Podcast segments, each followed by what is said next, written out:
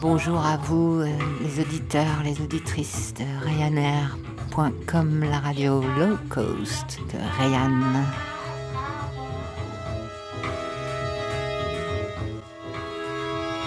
Marque-page. Marque-page. Une émission de lecture intuitive et aléatoire. Pour notre plus grand plaisir et pour le vôtre, surtout. Par Charlotte Stone et Coralie Rouet.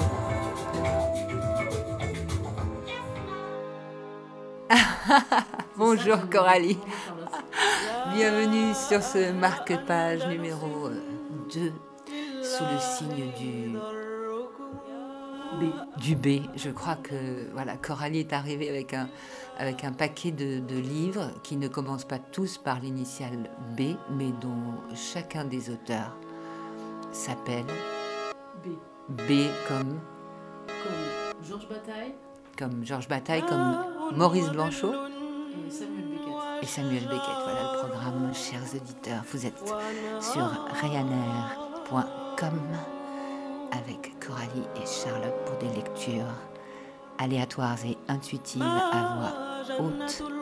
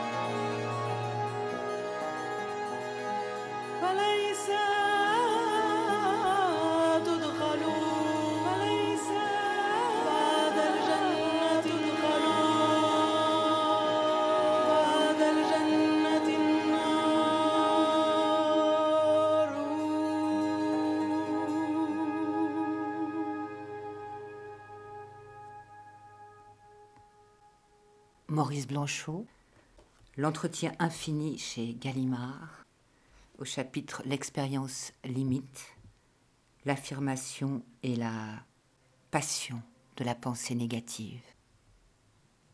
Qu'il me soit permis, pensant à Georges Bataille,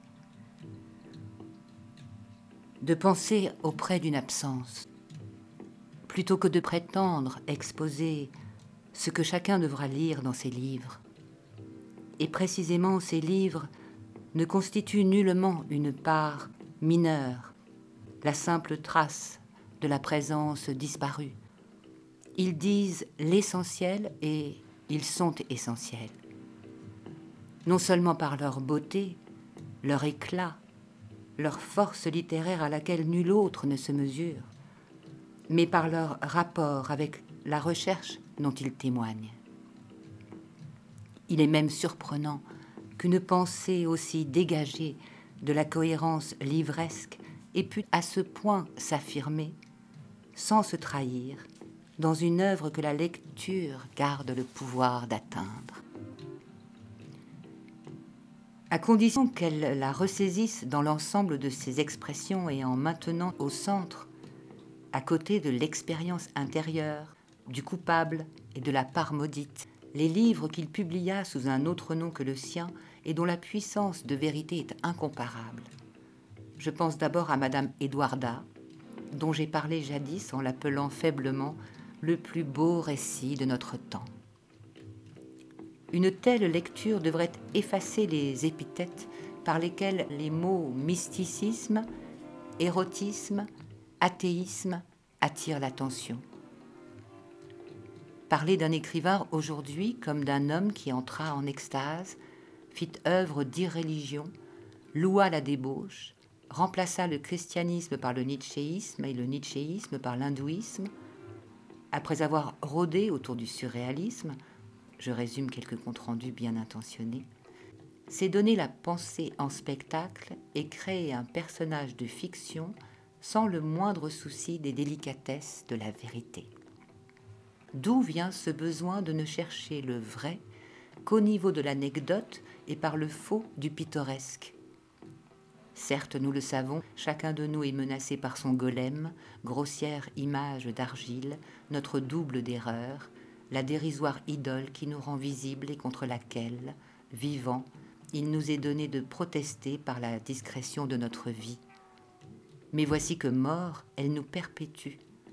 Comment l'empêcher de faire de notre disparition, fût-elle la plus silencieuse, le moment où, condamnés à apparaître, nous devons répondre précipitamment à l'interrogatoire public en avouant ce que nous ne fûmes pas. Et quelquefois ce sont nos plus proches amis, dans la bonne intention de parler à notre place, et pour ne pas nous abandonner trop vite à notre absence, qui contribuent à ce travestissement bienveillant ou malveillant sous lequel on nous verra désormais. Non, il n'y a pas d'issue pour les morts, ceux qui meurent après avoir écrit, et je n'ai jamais distingué dans la postérité la plus glorieuse qu'un enfer prétentieux où les critiques nous tous faisons figure d'assez tristes diables.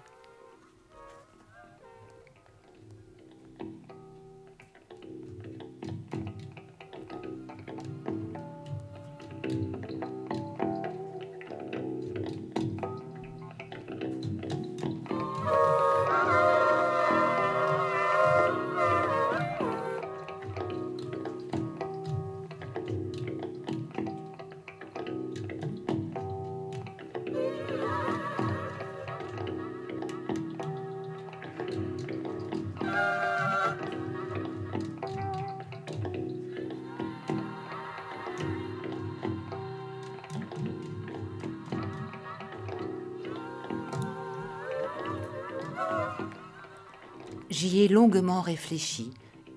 J'y réfléchis encore.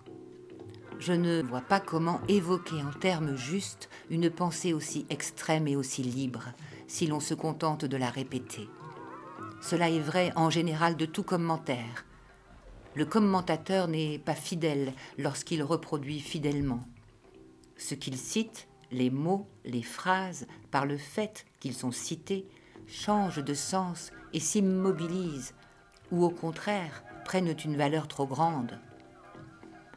Les expressions très fortes dont il est permis à Georges Bataille de se servir lui appartiennent et gardent sous son autorité leur mesure, mais qu'il nous arrive de parler après lui de désespoir, d'horreur, d'extase, de ravissement, et nous ne pouvons qu'éprouver notre maladresse, davantage notre mensonge et notre falsification. Je ne dis pas qu'employer un langage tout autre, privé de ces mots conducteurs, nous conduise plus près de la vérité, mais du moins la lecture reste intacte dans son accord plus innocent avec une pensée préservée.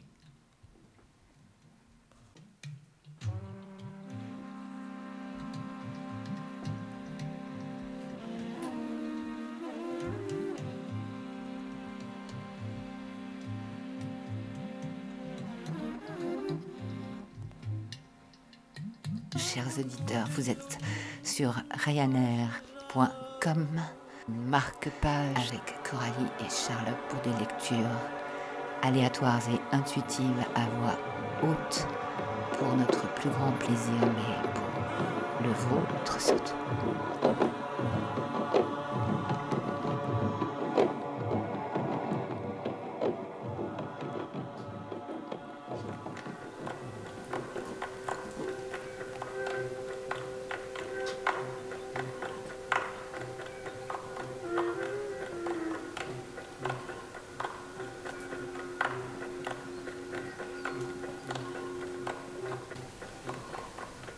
Georges Bataille, La limite de l'utile, édition ligne. On dit souvent que les données de science sont abstraites et vide de sens. Mais de telles vérités faciles n'enferment rien. J'imagine un esprit enclin à l'intériorité, mais n'admettant rien que la science ne fonde, encore qu'il la considère de sang-froid comme il convient. La science lui paraîtrait sans doute un piège. Il dirait aux savants sans effroi de les avoir vains, sans angoisse. Mais ce qu'il apprend du monde dans les livres ne pourrait lui sembler vide. Il lirait ce qui suit dans ses études. 1. La galaxie et son mouvement. En un point perdu de l'espace inintelligible, nous allons et venons à la surface d'un globe fuyant qu'habitent avec nous les plantes et les bêtes. Ce globe est animé, nous disent les livres, d'un mouvement de rapidité vertigineuse. Un obus est mille fois plus lent que la Terre gravitant autour de l'axe galactique. Ce globe où nous vivons ne peut être dissocié de sa fuite. Sa réalité même tient au mouvement qui l'anime, autant qu'à la masse dont il est formé. Le Soleil emportant la Terre dans l'essaim des planètes accomplies, un si vaste tour qu'en 250 millions d'années seulement, quand une seconde le porte à 300 000 mètres de là, il en accomplit le parcours. Mais ce voyage qui nous entraîne n'est pas seulement immense et rapide. Si le Soleil et les étoiles tournaient stablement autour d'un centre, cet univers où nous sommes serait tout entier ce qu'est le tourbillon des planètes. Seul l'ordre des grandeurs aurait changé. Autant qu'il semble, il n'en est rien. Le tourbillon des étoiles a l'apparence d'une fleur qui s'ouvre. Si dans un au-delà des limites du ciel découvrant l'un des mondes géants qui sont ordonnés comme le nôtre, il n'a pas la structure fermée de Saturne entourée d'anneaux, il a l'aspect d'une explosion qui tournoie.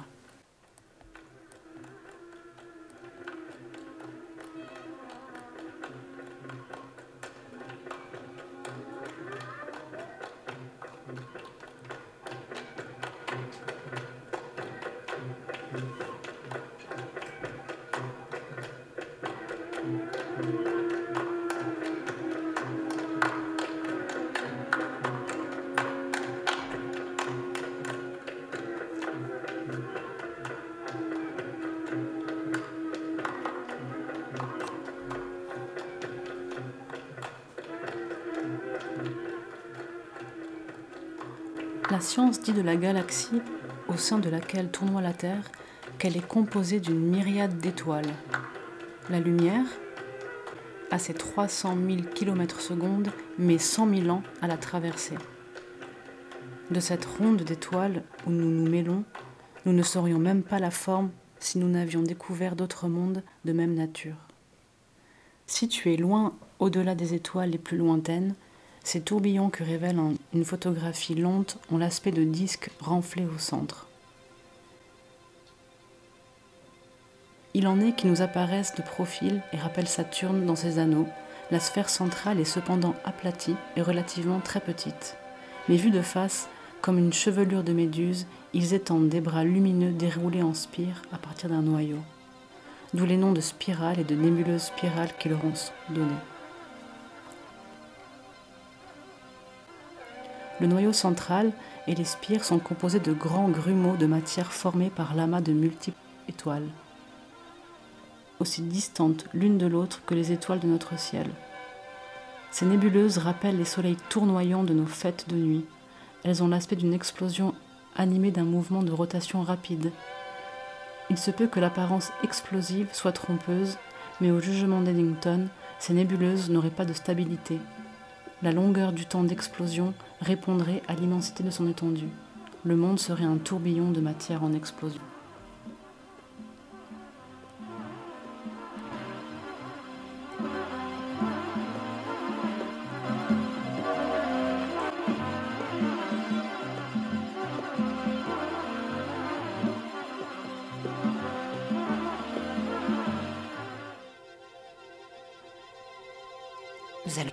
Après ces galaxies d'étoiles et de planètes et de Big Bang dans marque-page sur Ryanair.com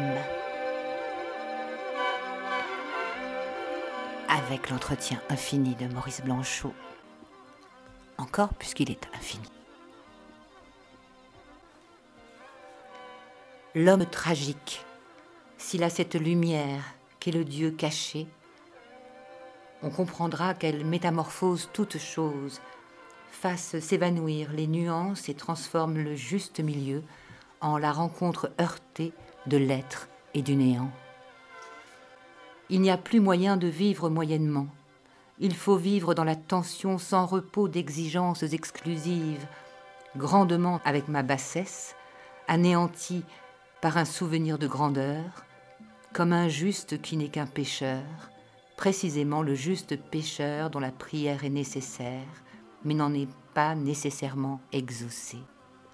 Oui, le monde est désormais dévalorisé, mais ne nous sera-t-il pas possible, non pas facile, certes, mais possible, refusant le monde, de nous réfugier dans la certitude d'un autre monde et dans la certitude de Dieu, sous le regard de qui nous nous tiendrons dans l'espoir et l'attente de la réconciliation finale?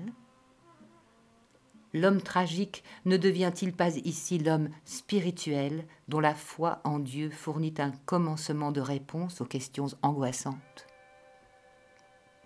Il ne le pourra pas car il ne peut oublier, à moins de tout oublier, que si en Dieu toute clarté et toute obscurité se sont rassemblées, ce n'est pas pour que l'une et l'autre s'y neutralisent en une heureuse harmonie dont nous tirerions dès maintenant apaisement et bonheur. Peut-être en sera-t-il ainsi en vérité, mais maintenant, en ce moment terrestre, il n'en est rien, et ce que nous avons gagné, ce n'est pas une clarté dissipant toute obscurité, non par une certitude enveloppant toute incertitude, mais le dur mystère de l'une et de l'autre. Ce qui s'exprime en ce Dieu toujours présent et toujours absent, présence et absence permanentes qui font du Dieu caché, caché par ce que manifeste, présent en son absence, une certitude et une incertitude égales et également absolues. Il faut entendre que le mystère de cette contrariété fondamentale ne doit pas réveiller l'ambiguïté. La présence-absence de Dieu n'est pas ambiguë. Sa certitude et son incertitude ne le rendent ni douteux ni probable, mais aussi certain qu'incertain l'obscurité où nous sommes par rapport à lui et de sa volonté par rapport à nous nous fait le devoir d'agir aussi rigoureusement que si nous avions la claire connaissance de nos fins. Mais voici une autre conséquence, c'est que pour l'homme tragique, la présence de Dieu est telle qu'il ne peut plus en rien se satisfaire du monde où il sait que jamais ne s'accomplira rien de valable, mais en même temps l'absence de Dieu est telle qu'il ne peut pas trouver en lui un refuge pas plus qu'il ne peut s'unir mystiquement à l'infini comme à la seule réalité substantielle, de sorte que le voilà rejeté dans le monde que pourtant il refuse, refus qui change désormais de sens car c'est à l'intérieur du monde et dans ses limites qu'il lui faut s'opposer au monde, prenant conscience par cette opposition de ce qu'est l'homme et de ce qu'il voudrait être.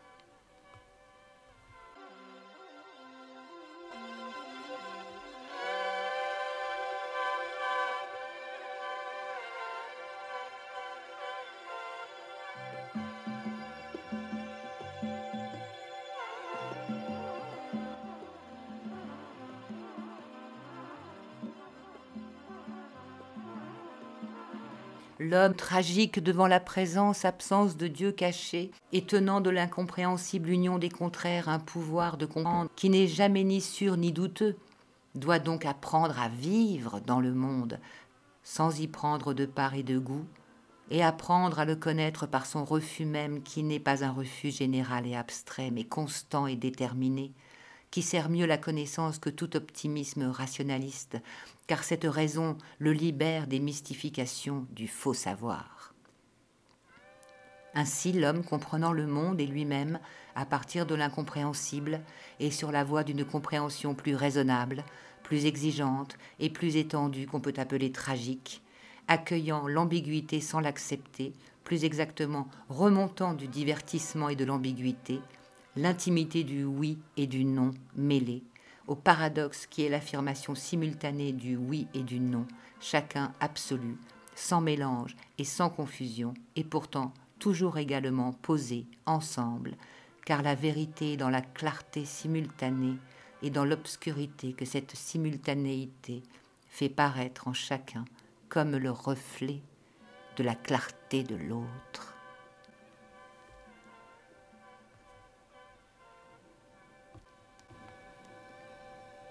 C'est très beau, hein, Maurice Blanchot, l'entretien infini.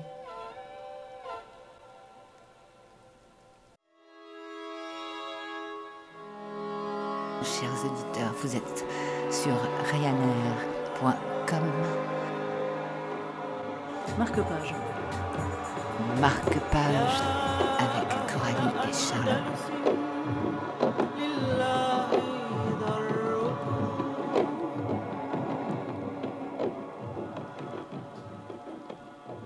Peut-être encore un peu de, Un peu de Georges Bataille. un peu de limite de l'inutile.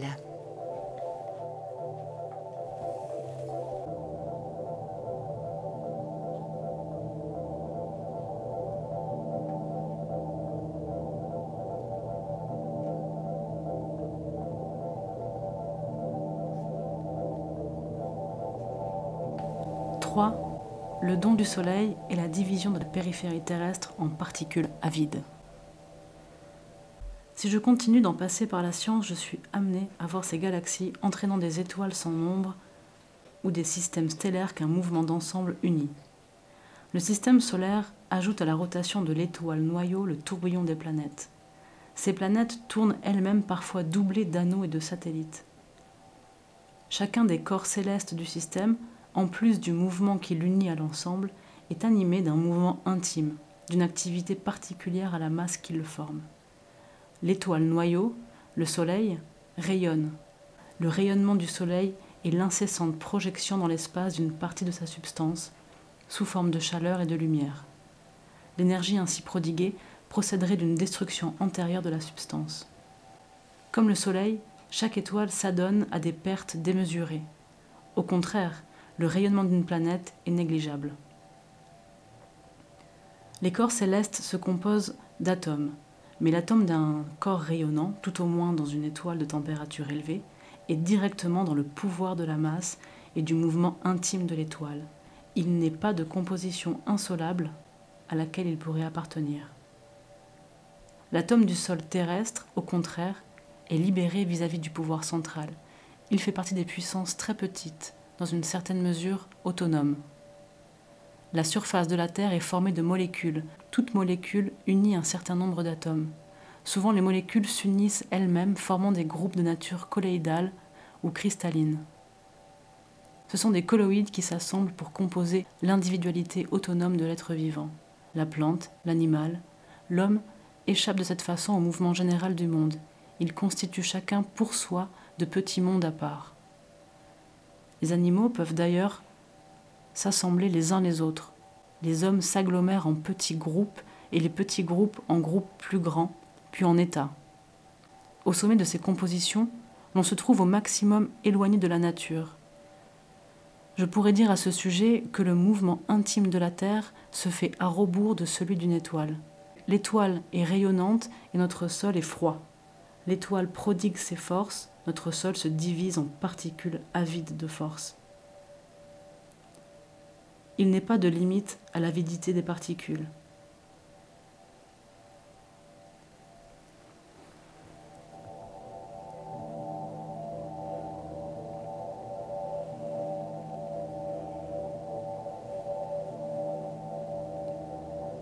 Le mouvement intime de la Terre est à rebours de celui du Soleil. Le Soleil rayonne et notre sol est froid. Le Soleil semble avoir l'unité des flammes. Le Soleil prodigue éperdument ses forces. Notre sol se divise en particules avides de force.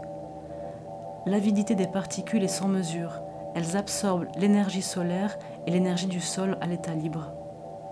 Les plus fortes s'emparent de l'énergie amassée par les plus faibles. Les hommes font la moisson des forces disponibles. Ils absorbent, utilisent, accumulent les ressources de tout ordre, solaire, minéral, animal, végétal. Les plus forts, enfin, s'emparent du travail des plus faibles. Le sentiment humain d'une déchéance. Un instant, je demeure ébloui de la splendeur du ciel. Ma pensée aussitôt reprend son cours.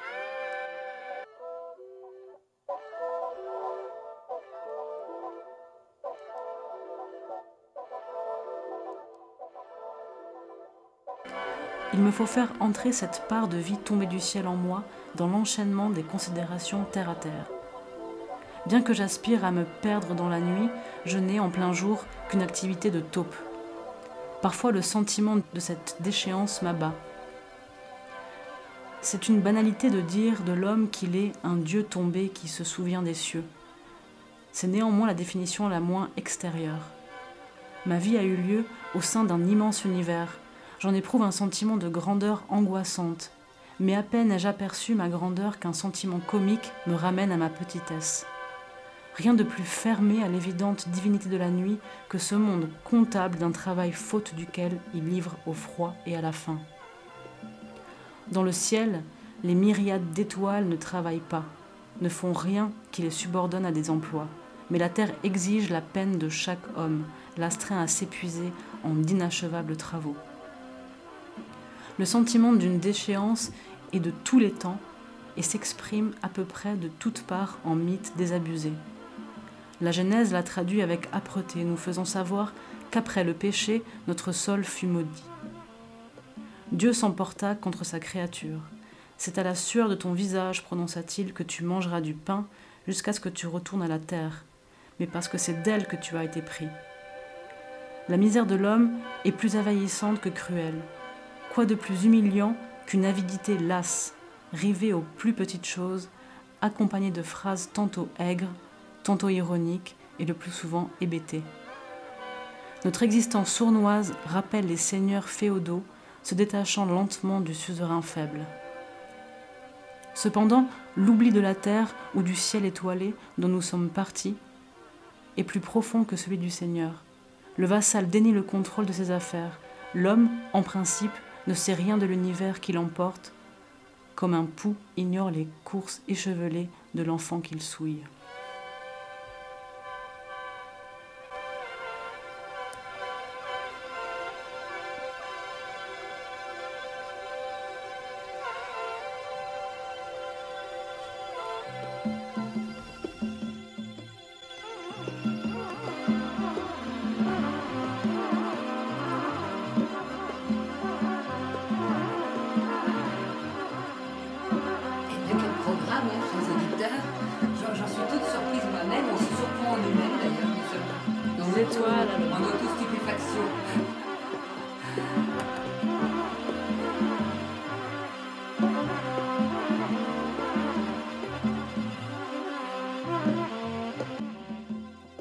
Musical, c'est John Hassell, merveilleux artiste.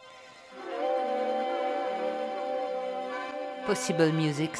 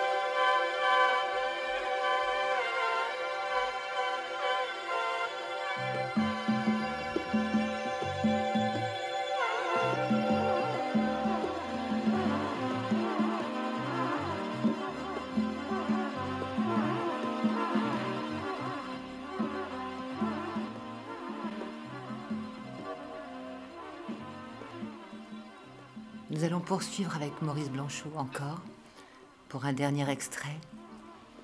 Le rapport du troisième genre, homme sans horizon.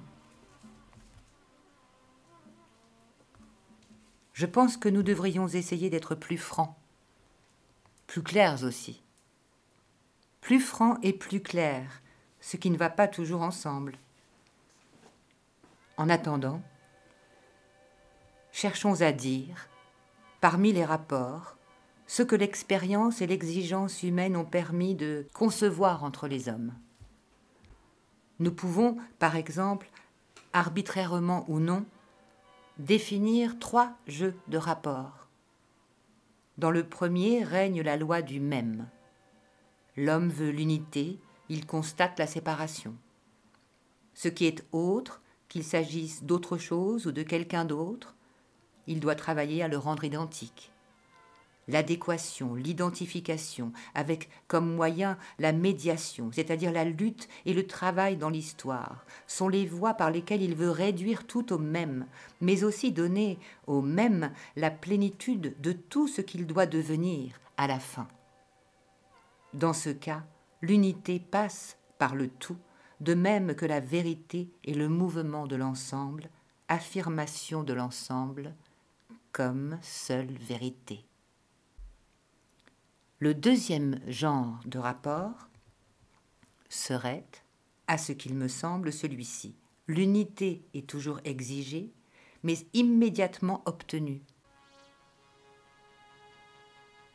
Alors que dans le rapport dialectique, le je-sujet suit en se divisant, soit en divisant l'autre, l'affirme comme intermédiaire et se réalise en lui, de telle manière qu'il puisse réduire l'autre à la vérité du sujet.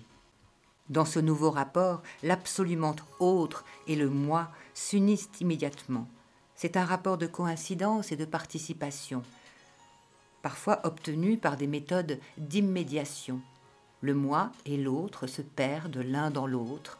Il y a extase, fusion, fruition.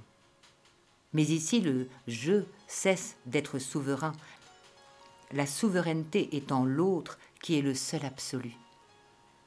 Et l'autre, dans ce cas, n'est encore qu'un substitut de l'un, que le rapport soit média, immédiat ou infini, la pensée, comme l'aiguille magnétique, index du nord, ne cesse de pointer vers l'unité. L'un, plus encore que l'être, plus encore que le même, tient la pensée sous sa rigueur. Et sans doute, nous ne nous affranchirons pas de l'un par quelque douce folie. Nous ne rejetons nullement ce travail de l'unité réelle, travaillant au contraire, autant qu'il est en notre pouvoir, à l'affirmation et à l'accomplissement du monde considéré comme l'unité du tout. Cela, chaque fois, nous le répéterons, est la tâche de chacun travaillant et parlant. Mais chaque fois aussi, nous ajouterons il faut essayer de penser l'autre, de parler en nous rapportant à l'autre, sans référence à l'un, sans référence au même. Il faut essayer. Et ainsi nous tournerons-nous vers le rapport du troisième genre dont on doit seulement dire il ne tend pas à l'unité, il n'est pas rapport en vue de l'unité, rapport d'unification, l'un n'est pas l'horizon ultime, fut-il au-delà de tout horizon, et pas davantage l'être toujours pensé, même dans son retrait, comme la continuité, le rassemblement ou l'unité de l'être. Mais vers quoi nous aventurons-nous? Je m'effraie et je résiste. N'allons pas nous rendre coupables d'un parricide au regard duquel celui de Platon fut un acte de filiation pieuse. Il ne s'agit plus seulement ici de porter la main sur l'être ou de décréter la mort de Dieu, mais de rompre avec ce qui fut, de toujours, dans toute loi et dans toutes œuvres, en ce monde et en tout autre, notre garantie, notre exigence et notre responsabilité. Aussi n'avancerons-nous que prudemment, n'oubliant pas que de toute manière, ce n'est pas d'une pensée cohérente que nous chercherions à nous affranchir, ni non plus d'un coup à nous défaire de l'unité. Quelle plaisanterie ce serait mais parlant et parlant nécessairement sous l'autorité d'une pensée compréhensive, de pressentir une autre forme de parole et une autre sorte de rapport, où l'autre, la présence de l'autre, ne nous renverrait ni à nous-mêmes, ni à l'un. En rapport, non pas de fiction ou d'hypothèse, mais toujours en jeu, quoique détourné et compromis dans les rapports réels des hommes entre eux, lorsqu'ils parlent et se rencontrent. Rapport que nous désignons comme multiple seulement parce que l'un ne le détermine pas, rapport mobile-immobile, innombrable et sans nombre, non pas indéterminé, mais indéterminant, toujours en déplacement, étant sans place, et tel qu'il semble attirer, repousser tout je à sortir de son lieu ou de son rôle, que celui-ci doit cependant maintenir, devenu nomade et anonyme, dans un espace abîme de résonance et de condensation.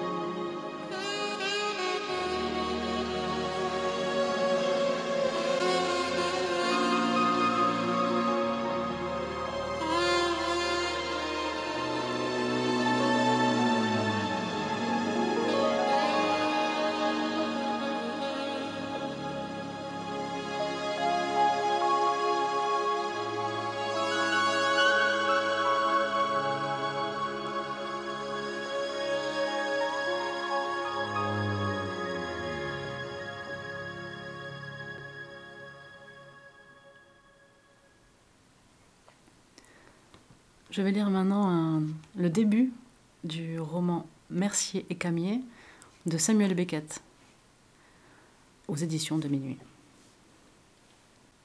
Le voyage de Mercier et Camier, je peux vous le raconter si je veux car j'étais avec eux tout le temps. Ce fut un voyage matériellement assez facile, sans mer ni frontières à franchir, à travers des régions peu accidentées, quoique désertiques par endroits. Ils restèrent chez eux, Mercier et Camier. Ils eurent cette chance inestimable. Ils n'eurent pas à affronter, avec plus ou moins de bonheur, des mœurs étrangères, une langue, un code, un climat et une cuisine bizarre, dans un décor n'ayant que peu de rapport, au point de vue de la ressemblance, avec celui auquel l'âge tendre d'abord, ensuite l'âge mûr, les avait endurcis. Le temps, quoique souvent inclément, ils en avaient l'habitude, ne sortit jamais des limites du tempéré, c'est-à-dire de ce qu'on peut supporter, sans danger sinon désagrément. Un homme de chez eux convenablement vêtu et chaussé. Quant à l'argent, s'ils n'en avaient pas assez pour voyager en première classe et pour descendre dans des palaces, ils en avaient assez pour aller et venir sans tendre la main. On peut donc affirmer qu'à ce point de vue, les conditions leur étaient favorables, modérément. Ils eurent à lutter, mais moins que beaucoup de gens, moins peut-être que la plupart des gens qui s'en vont, poussés par un besoin tantôt clair, tantôt obscur. Ils s'étaient longuement consultés avant d'entreprendre ce voyage, pesant avec tout le calme dont ils étaient capables les avantages et désavantages qui pouvaient en résulter pour eux. Le noir, le rose, ils les soutenaient à tour de rôle. La seule certitude qu'ils tiraient de ces débats était celle de ne pas se lancer à la légère dans l'aventure. Camier arriva le premier au rendez-vous, c'est-à-dire qu'à son arrivée, Mercier n'était pas là. En réalité, Mercier l'avait devancé de dix bonnes minutes. Ce fut donc Mercier et non Camier qui arriva le premier au rendez-vous. Ayant patienté pendant cinq minutes en scrutant les diverses voies d'accès qui pouvaient emprunter son ami, Mercier partit faire un tour qui devait durer un quart d'heure. Camille, à son tour, ne voyant pas Mercier venir, partit au bout de cinq minutes faire un petit tour. Revenu au rendez-vous un quart d'heure plus tard, ce fut en vain qu'il chercha Mercier des yeux.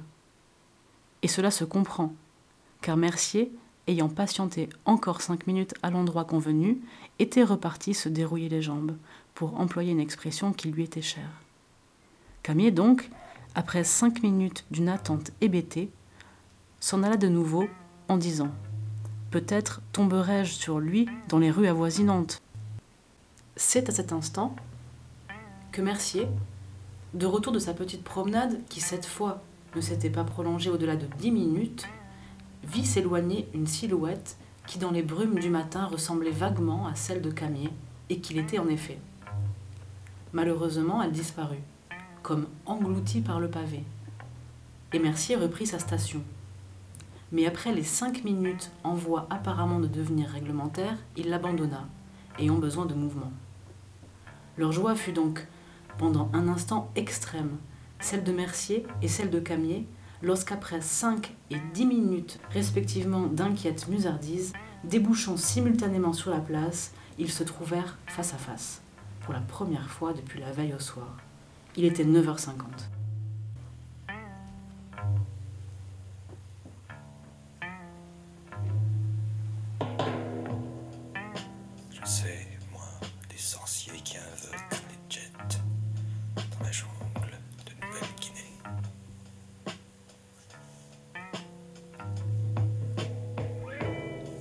Ils scrutent le zénith,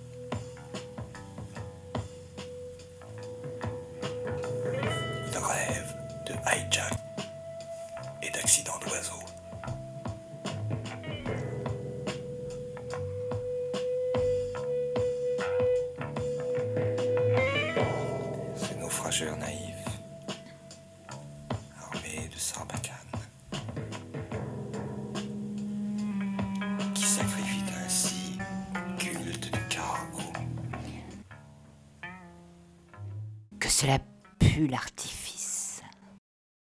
Pendant qu'ils s'embrassaient, la pluie se mit à tomber avec une soudaineté tout orientale. Ils se précipitèrent donc dans l'abri en forme de pagode que l'on avait construit à cet endroit pour servir d'abri contre la pluie et autres intempéries, contre le temps, quoi. Sombre et abondant en coins et alcôves, il convenait également aux amoureux et aux personnes âgées, hommes et femmes. En même temps que nos deux pigeons, un chien s'y engouffra, suivi peu après d'un autre. Mercier et Camier se regardèrent irrésolus. Ils ne s'étaient pas embrassés jusqu'au bout, et pourtant cela les gênait de recommencer. Quant au chien, il faisait déjà l'amour, avec un naturel parfait. L'endroit où ils se trouvaient, l'endroit où, non sans peine, ils étaient tombés d'accord pour se donner rendez-vous, n'était pas à proprement parler une place, mais plutôt un petit square enclavé dans un fouillis de rues et de ruelles. Ce square était garni de plantations, carrés de fleurs, bassins, fontaines, statues, pelouses et bancs habituels, avec une telle densité qu'il en semblait étranglé. Il tenait du dédale, le petit square. On y circulait avec gêne, et il fallait bien le connaître pour en pouvoir sortir à la première tentative. On y entrait naturellement le plus facilement du monde. Au centre, ou à peu près, s'élevait un hêtre pourpre, immense et luisant, planté, à en croire l'enseigne grossièrement clouée au tronc, par un maréchal de France du nom paisible de Saint-Ruth, plusieurs siècles auparavant. Sur la mer de corail au passage de cet appareil. À peine l'eut-il planté, d'après l'inscription, qu'il fut tué, le maréchal, par un boulet de canon. toujours au service de la même cause désespérée, sur un champ de bataille n'ayant que très peu de rapport, au point de vue du paysage, avec ceux où il avait fait ses preuves, comme brigadier et ensuite comme lieutenant, si c'est bien dans cet ordre qu'on fait ses preuves sur les champs de bataille. C'est sans doute à cet arbre que le square devait d'exister, conséquence dont le maréchal ne devait guère se douter, alors qu'à l'écart des quinconces, devant une société élégante et repue, il soutenait, dans le trou gras de rosée vespérale, le frêle sauvageon. Mais pour en finir avec cet arbre, et plus avoir à en parler, c'est de lui que le square tirait le peu qu'il lui restait de charme, ainsi que bien entendu son nom, à savoir Square Saint-Ruth. Le géant étouffé touchait au terme de sa carrière et ne s'arrêterait plus de dépérir jusqu'au jour où l'on l'enlèverait par morcellement. Ensuite, pendant un petit moment, dans le square au mystérieux, on respirerait mieux.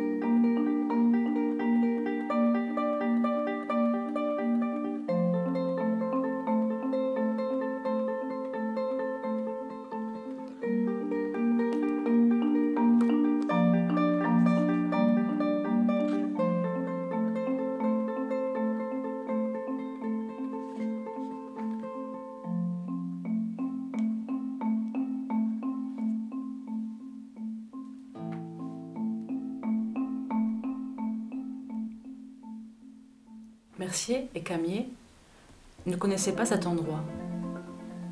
C'est ce qui les amena sans doute à s'y donner rendez-vous. Certaines choses, nous ne le saurons jamais avec certitude. À travers la vitre orangée, la pluie semblait d'or, ce qui les fit penser, conformément au hasard de leur excursion, l'un à Rome, l'autre à Naples, mais sans se l'avouer l'un à l'autre et avec un sentiment voisin de la honte.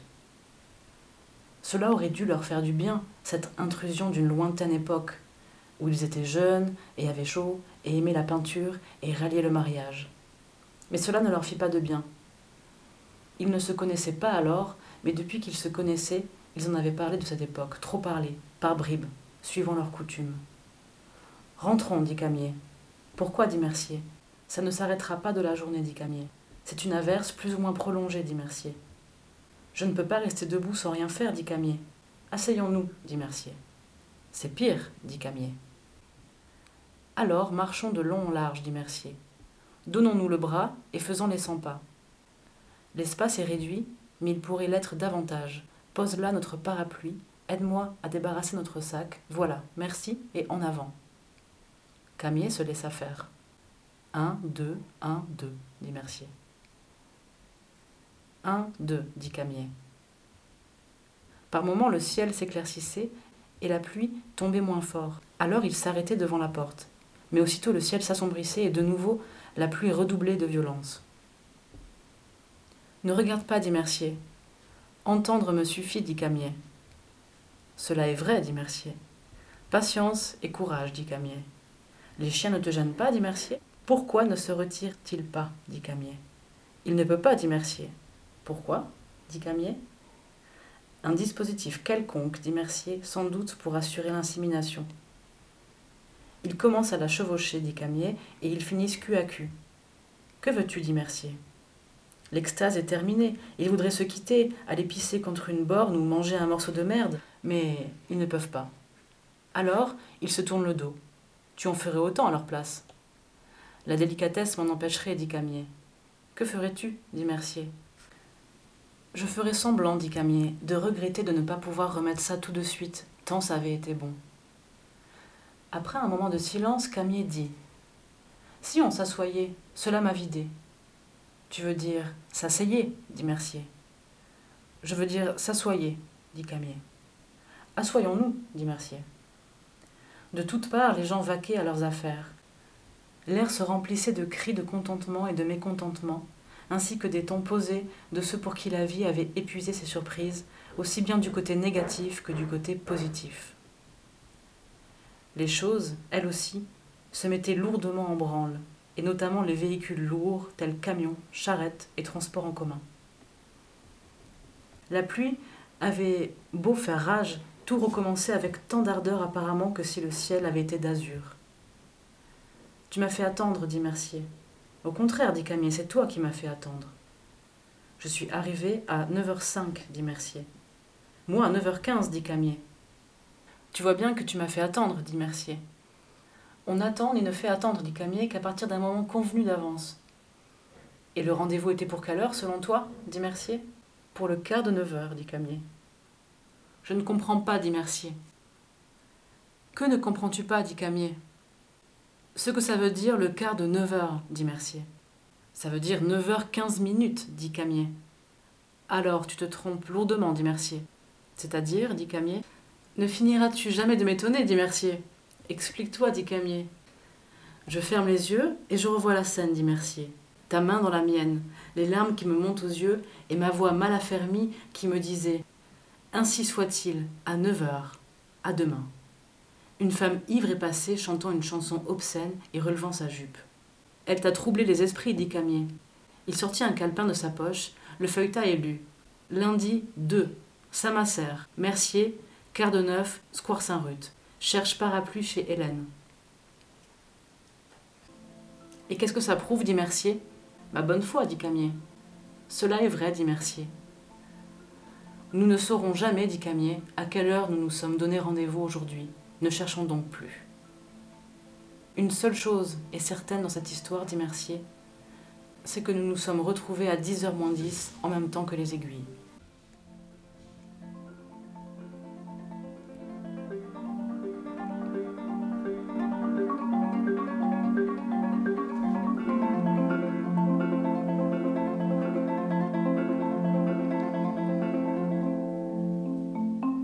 Merci, chère Coralie. C'était trois extraits de Samuel Beckett, Mercier et Camier. Nous arrivons donc à la fin de Marque-Page pour cette euh, pour ces lectures du jour. Sous le signe du B, Blanchot, Beckett et Bataille. Peut-être on pourrait dire que le prochain marque-page sera lui sous le signe de et des femmes.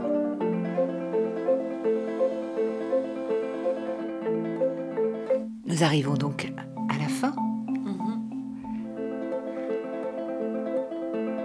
et nous vous donnons rendez-vous pour un prochain marque-page le vendredi à 10h.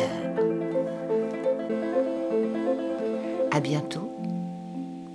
Portez-vous bien. Que joie et amour nous gardent resplendissants.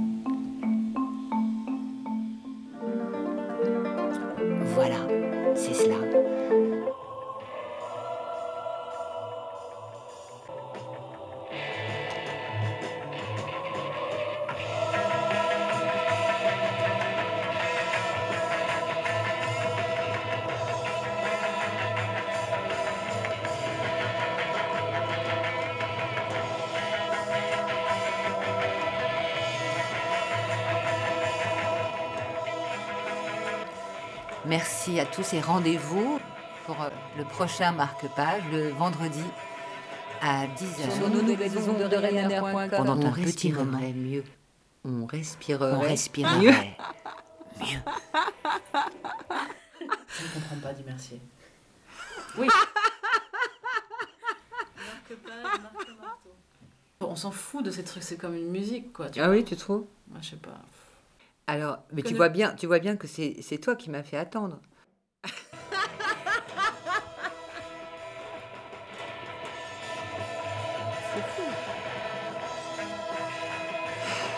Que ne comprends-tu pas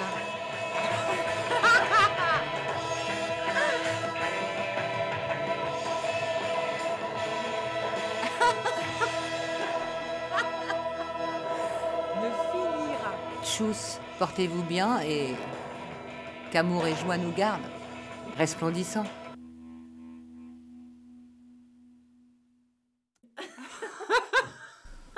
Ah là là, c'est rigolo.